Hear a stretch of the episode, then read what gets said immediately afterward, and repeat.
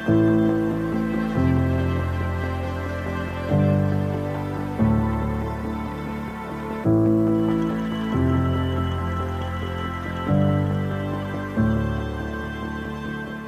Hörer vom Podcast von Franchise 4X, mein Name ist Timo Marschall und ich möchte Sie ganz herzlich begrüßen zum heutigen Podcast. Ähm, ich habe heute einen charmanten Gast eingeladen und zwar eine ähm, Diplom-Industrial Designerin und Arbeits- und Organisationspsychologin. Wie das zusammenpasst, werden wir gleich klären. Das ist Sarah Janböcke und ähm, sie ist auch ähm, bei mir im Buch einfach umsetzen, digitale Transformation für Franchise-Systeme, Co-Autorin und äh, wir haben dort ein kleines Interview äh, in diesem Buch und das Ganze werden wir heute auch nochmal hier im Podcast besprechen und zwar was eigentlich eine Psychologin zum Thema digitale Transformation äh, sagt, zum Beispiel in einer Organisation wie einer Franchise-Zentrale. Hallo Sarah, schön, dass wir uns hier treffen zum Interview. Ähm, sag mal ein bisschen was zu dir und ähm, was du so machst. Ja, äh, hallo Timo, danke für die Einladung erstmal und ähm, wie du hörst, ich bin ein bisschen erkältet, äh, aber trotzdem freue ich mich natürlich total hier zu sein und äh, meine Viren hier heute in die Luft pusten zu dürfen. Ähm, ja, wie du das gerade schon gesagt hast, also ich bin sowohl Industriedesignerin als auch Arbeits- und äh, Organisationspsychologin, da habe ich auch noch einen Master gemacht und ähm, ich merke oft, dass das bereits der Punkt ist, an dem die Ersten schon so ein bisschen stutzig werden und, und sich die Frage stellen, wie, was macht die denn da? Was, was, was ist denn das? Und ähm, also ich bin grundsätzlich jemand, ich bewege mich gerne in, in verschiedenen und vielen Denkwelten und verbinde an dieser Stelle eben meine gestalterische und kreative Kompetenz mit meiner ähm, Erfahrung und der sehr wissenschaftlichen Perspektive der Psychologie. Und alles vor allem mit dem Ziel, ein Beratungsangebot zu schaffen, das sowohl große Konzerne als auch klein- und mittelständische Unternehmen darin unterstützt, auch in komplexen und unsicheren Zeiten erfolgreich arbeiten zu können. Und dafür analysieren wir halt vorhandene Potenziale, Probleme, definieren Ziele, denken aber vor allem in Lösungen. Und, und das Wichtigste ist einfach die Begleitung des damit einhergehenden Wandels. Und wenn man das jetzt so ein bisschen in, in die Buzzword Welt überträgt. Also ähm, ich mag Unternehmensberater und Change Consultant nicht so gerne. Ähm, und deswegen nenne ich das Ganze immer ganz gerne Veränderungsberatung. Und äh, das biete ich halt in einer sehr umfassenden Form an. Okay, das heißt, du bist äh, Beraterin in äh, unternehmenspsychologischen Fragen. Ähm, Habe ich das so richtig verstanden? Ähm, das müsstest du noch mal so ein bisschen genauer beschreiben. Das äh, klingt für mich oder vielleicht für den einen oder anderen Hörer auch mal noch so ein bisschen abstrakt. Ähm, ja, ich versuche das mal. Ähm, also das Was ist ja immer so ein bisschen, wie ich das gerade schon gesagt habe, so, so, so Buzzword durchsetzt. Und ähm, da fahren natürlich total viele gerade drauf ab, auf, auf die Worte Change. Ähm, leider wird das eben auch sehr äh, inflationär häufig benutzt und, und in mir kommt da immer häufig die Psychologin durch, die sagt also, es ist viel wichtiger und interessanter zu fragen, ähm, warum ich das tue, was ich tue. Darf ich da ein bisschen was zu sagen? Ja, klar, bitte. Ja, also in erster Linie ist mein Ziel ja immer, den, den Alltag der Menschen zu verbessern.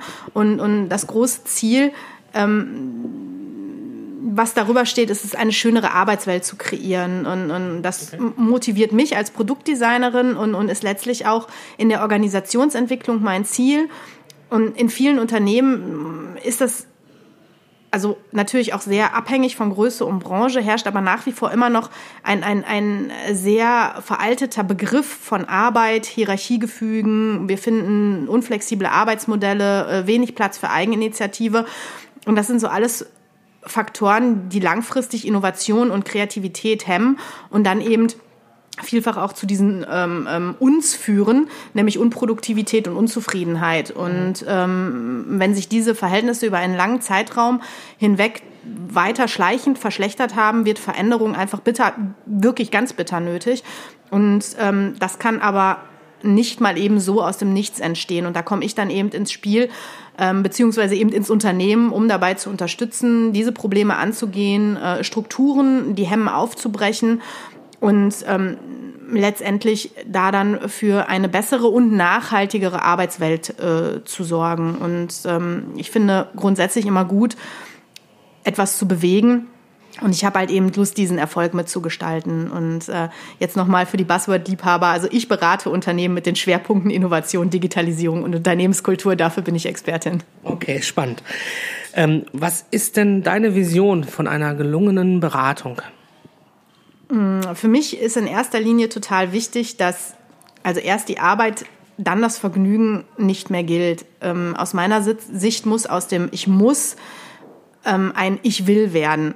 Und ich will Menschen an einen Tisch bringen und ganzheitliche Denkansätze entwickeln, die auf Wissen basieren und dann einfach auch wie ein maßgeschneiderter Anzug sitzen. Und letztendlich steht über all dem, dass ich Freude an Arbeit und Engagement erreichen will, statt äh, Burnout und Boreout. Ähm, was ist denn Boreout? Ja, das ist äh, die Sache mit der verflixten Langeweile im Job. Also komischerweise wird das immer noch ziemlich unterschätzt. Ähm, Unterforderung steht aber der Überforderung ähm, in, in nichts nach. Burnout wird ja gerade zur Volkskrankheit Nummer eins und äh, neben kardiovaskulären Erkrankungen ist es wirklich einer der häufigsten äh, Ausfallgründe. Aber sowohl Bore-out als auch Burnout, beides ist einfach Stress. Und wer konstant überfordert wird, in, im Falle des Burnouts, kommt an den Punkt, an dem er schlichtweg nicht mehr kann. Gleichermaßen ist es aber so, wer unterfordert wird, kommt an einen Punkt, an dem er einfach auch nicht mehr will. Mhm. Und Desinteresse und Gleichgültigkeit wirken sich gleichermaßen negativ auf die eigene Arbeitsleistung aus und, und wirken hemmend äh, auf die Innovationsleistung im Unternehmen. Und das ist natürlich für keine der Seiten irgendwie günstig und sinnvoll. Ja klar, das kann man äh, absolut nachvollziehen. Wie ist denn jetzt äh, dein Ansatz, um äh, dem Ganzen vorzubeugen? Ja, also ähm, Aristoteles, das ist immer so ein äh, Zitat, was ich ganz gerne bringe, hat mal gesagt, Freude an der Arbeit lässt das Werk trefflich geraten. Und das kann ich mhm. aus meiner Sicht einfach auch immer nur wieder unterstützen. Denn wenn die Leute einfach Bock haben auf das, was sie da tun, wenn sie sich mit der Sache identifizieren können, wenn sie äh, dem Laden, für den sie arbeiten, einfach äh, äh cool finden, dann stimmen auch die Ergebnisse, ja. die sie erreichen. Und das hat letztlich eben natürlich ökonomische Vorteile für das Unternehmen. Und deswegen ist Unternehmenskultur für mich ein extrem und eben fundamental wichtiges Thema bei der Lösung von gehemmten Innovationsprozessen.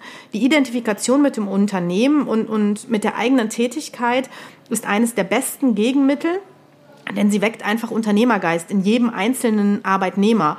Und ähm, einfach, um es kurz zu machen, die Zeiten, in denen Unternehmen sich zurücklehnen konnten, die sind vorbei, gerade auch wenn man auf jüngere Generationen mhm. blickt, die auf den Arbeitsmarkt nachrücken.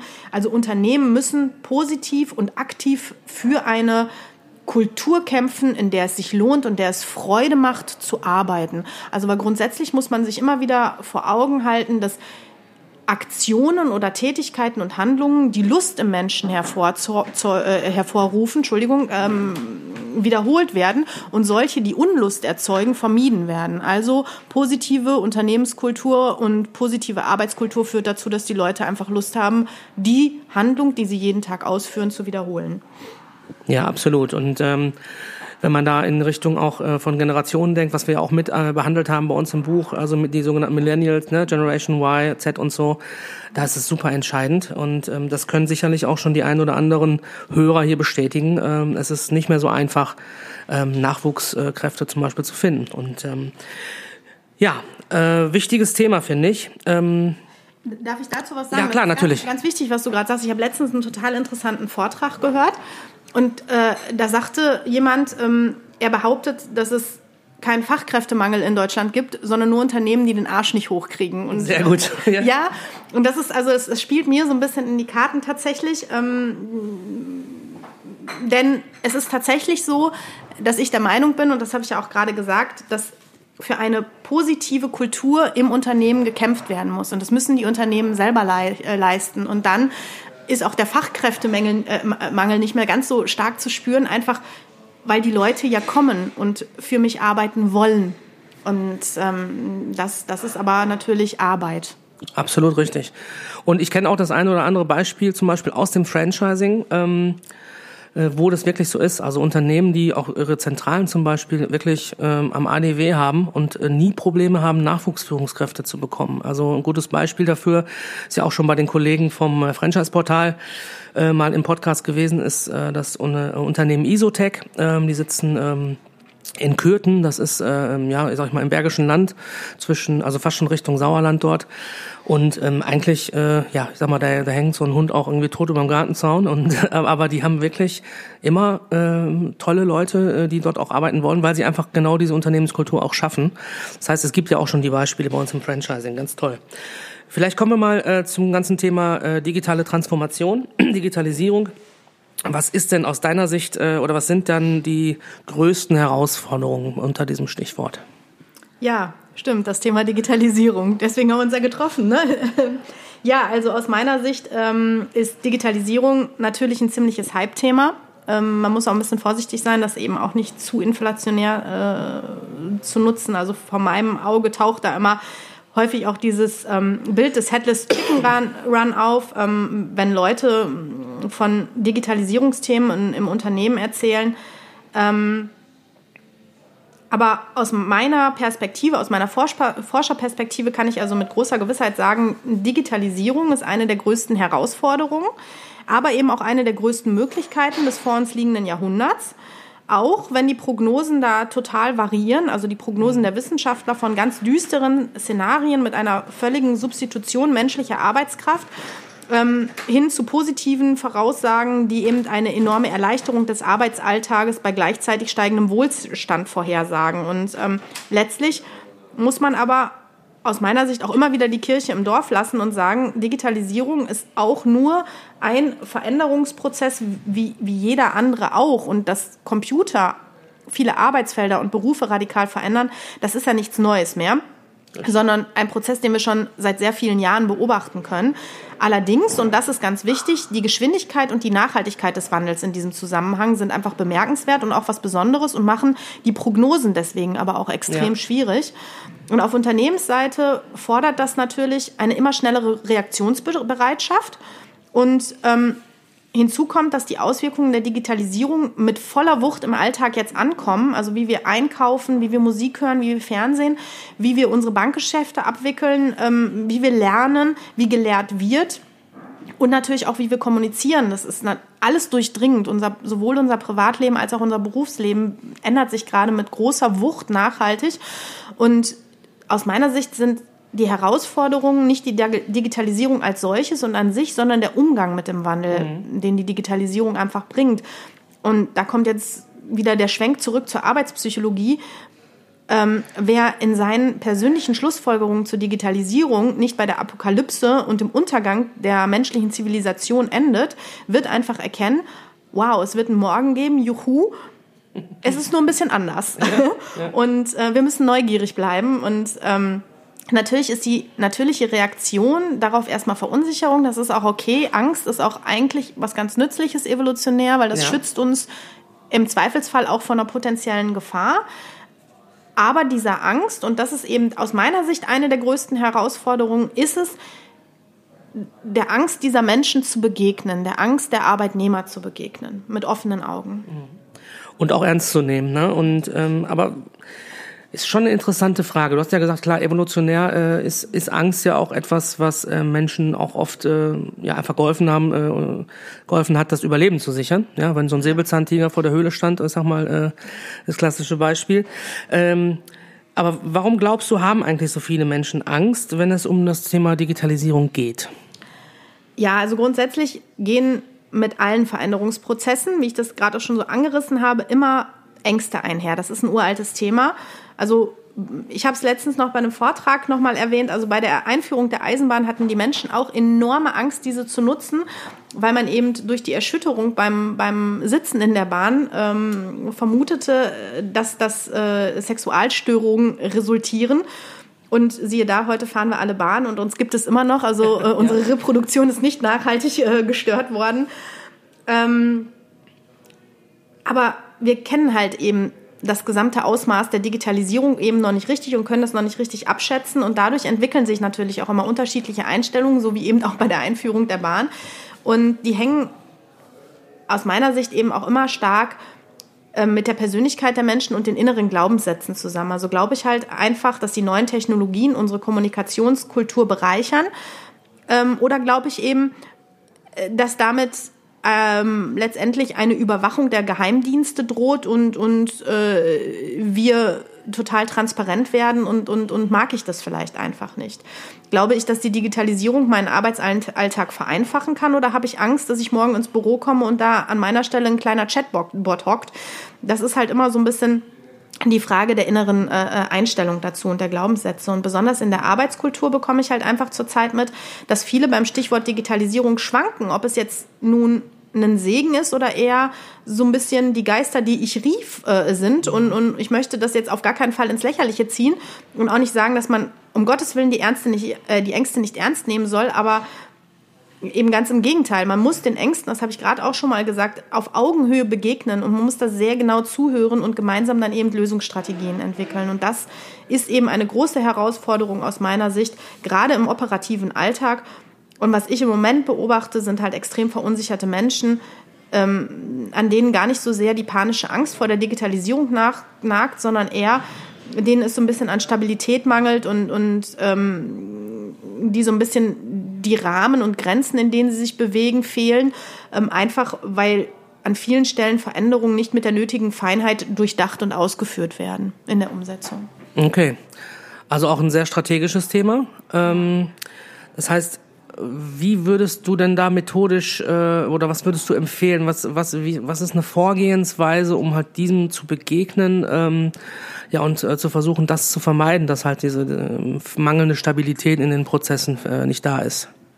Also dass, ähm, ja, dass die Digitalisierung äh, in Wertschöpfungsketten und damit auch in unsere Arbeitswelt tiefgehend eingreift, das lässt sich nicht ändern.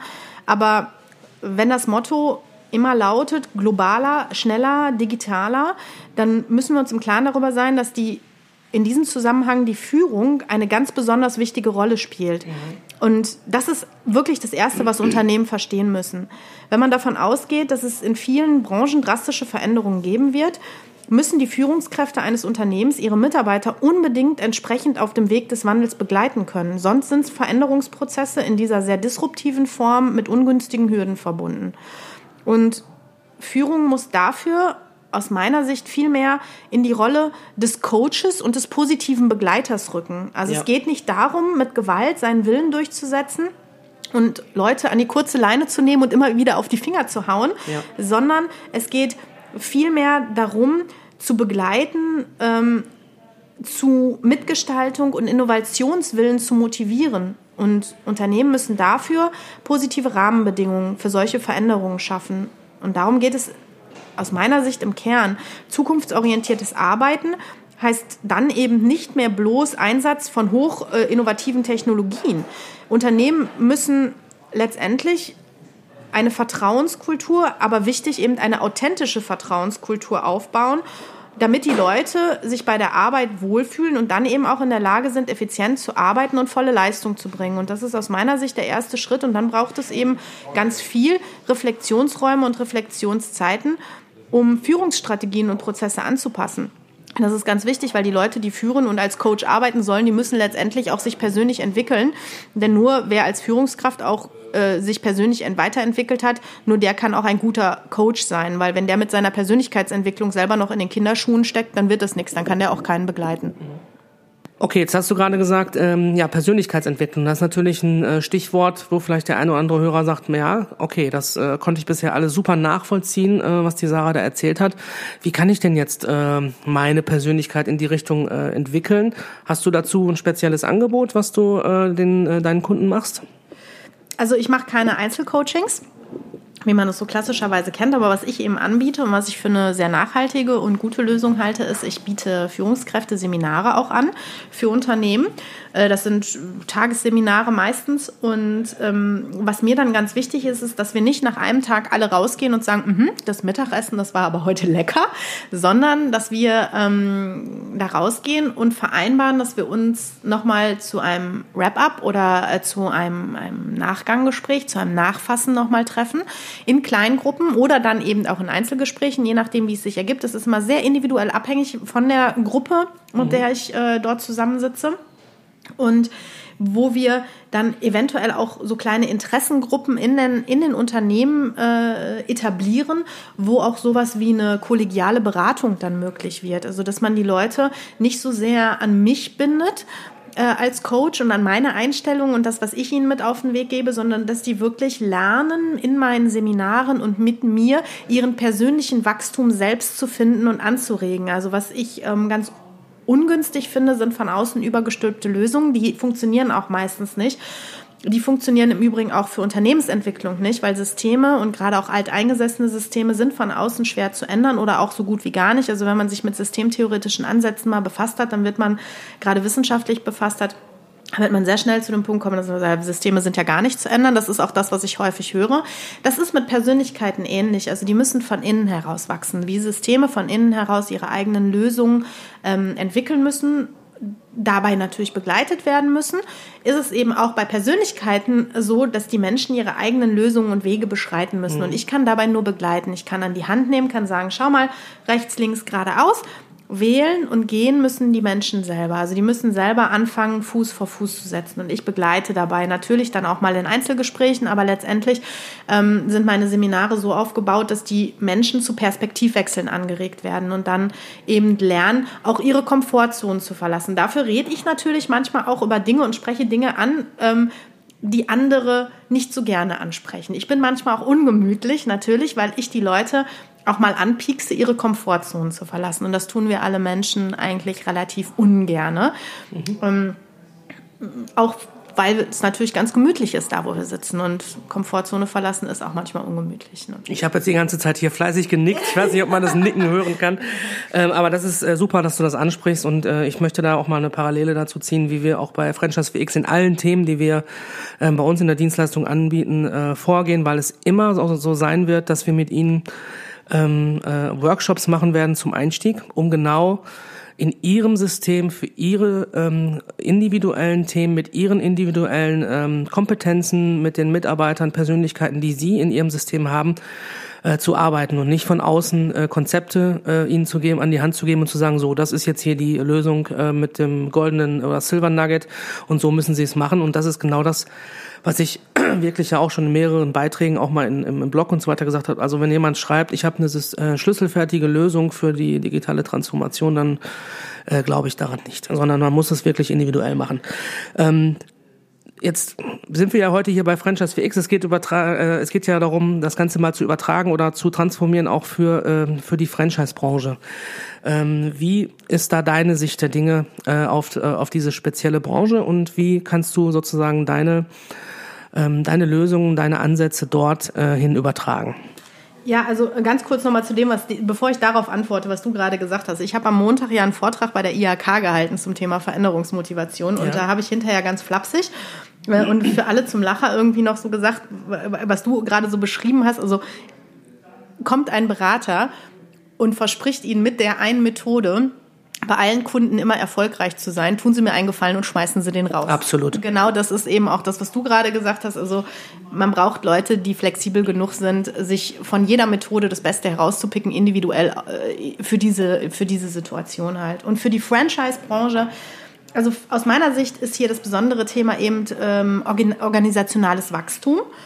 Und das ist natürlich auch ein starkes Digitalisierungsthema. Ähm, Wachstum ist egal in welcher Form, immer veränderungslastig und gerade wenn digitalisierte Prozesse eine große Rolle spielen und, und, und äh, zum Beispiel das kleine lustige Startup irgendwie, das wächst und wächst und wächst und jetzt ein Franchise-Konzept aufbauen will, da stellt sich halt relativ schnell die Frage, wie die einstmals flexiblen und dynamischen Prinzipien der eigentlichen Gründung dann eben auf das wachsende Unternehmen übertragen werden können und äh, gerade eben dann auch auf die Mitarbeiter. Und je größer dieses Franchise-Netzwerk wird, desto erfolgsentscheidender wird es dann auch, dass nicht nur Handlungsinstruktionen und, und Daten sich digital teilen lassen, sondern eben auch unternehmenskulturelle Aspekte. Und letztendlich ist das auch wieder ein Führungsthema, denn wie wird eine gelebte Kultur transportiert? Ähm, insbesondere dann, wenn die, wenn die Einwirkungsgrade kleiner werden oder in virtuellen Teams gearbeitet wird oder remote gearbeitet wird.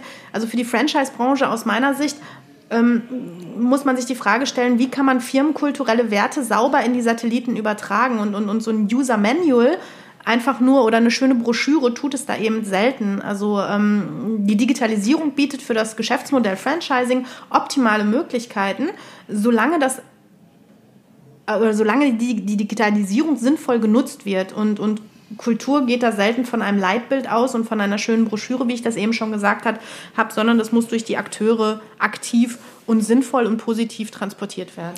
Ja, auch schön, dass du das sagst, weil ähm, das, das ist ja auch äh, das, was ich hier äh, schon mehrfach, mehrfach proklamiere. Eigentlich wird doch der menschliche Faktor äh, durch die Digitalisierung noch wichtiger, oder? Ja, also absolut, ganz genau. Also, ähm, dass der Mensch im Zeitalter der Digitalisierung überflüssig wird, das ist aus meiner Sicht, also wirklich auch mal wieder ganz salopp gesagt, totaler Mumpitz. Aus meiner Sicht ist genau ähm, das Gegenteil der Fall. Gerade in wachstumsgetriebenen Branchen wie dem Franchising, wo sinnvolle Informationsstrukturen, Datenverarbeitung und Analyse so wichtig sind, braucht man eben Experten, man braucht Wertesysteme.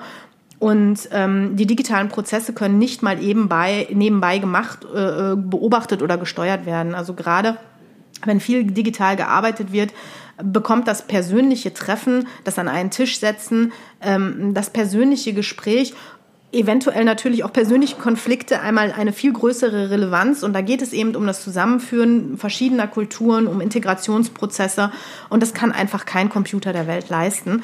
Ähm, denn auch hier ist Zuhören und gemeinsames Erarbeiten einfach ein ganz zentrales Thema. Und, und auch da wieder nochmal ähm, ein, ein, ein Zitat. Drucker hat mal gesagt, dass das Wichtigste an Kommunikation ist, zu hören, was nicht gesagt wurde. Und genau ja. das ist es. Also es braucht Leute, die Empathie und, und aber eben auch Fachwissen haben.